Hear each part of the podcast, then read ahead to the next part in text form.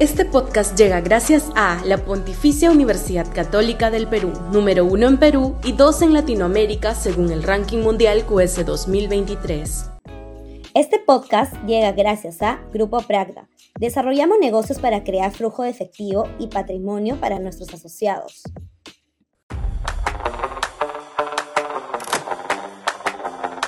Congreso en Cuba, estallido regional.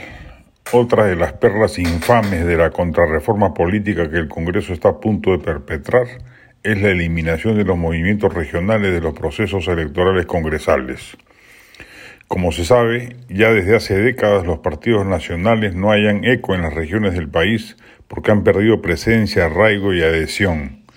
Es desde las propias regiones que surgen movimientos locales que logran éxito representativo, reflejando la vigencia de una saludable vida política autónoma de las regiones fuera de Lima, que expresan mejor el sentimiento local y reflejan el rechazo al centralismo también político.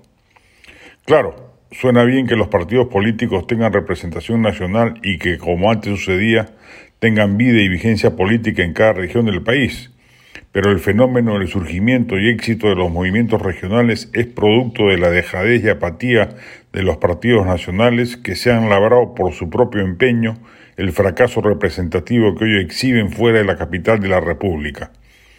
Cortar de un tajo legislativo la posibilidad de que los movimientos regionales sigan teniendo presencia y vigencia no es un tema secundario, es postrar a las regiones al silencio político porque en ellas los partidos nacionales no existen, son entes sin vigencia, anquilosados y que no conocen los problemas locales o al final del día los terminan soslayando en beneficio del mayor bolsón electoral limeño.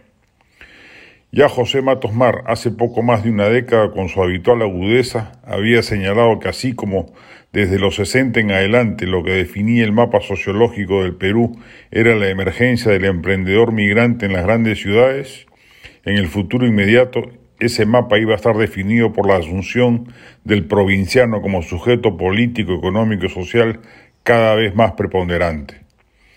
A los limeños en el resto del Perú nos miran como América Latina mira a los chilenos, que se han construido una imagen de antipatía y recelo crecientes por su altivez percibida como ofensiva.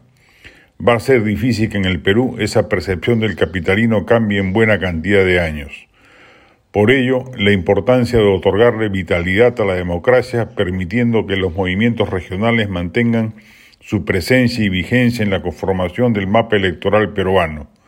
El Congreso quiere truncar ese proceso y no se imagina la reacción social que va a producir. Las regiones del Perú no se van a dejar arrebatar graciosamente un derecho político conquistado. En la Plaza Bolívar están abriendo una caja de Pandora de imprevisibles consecuencias.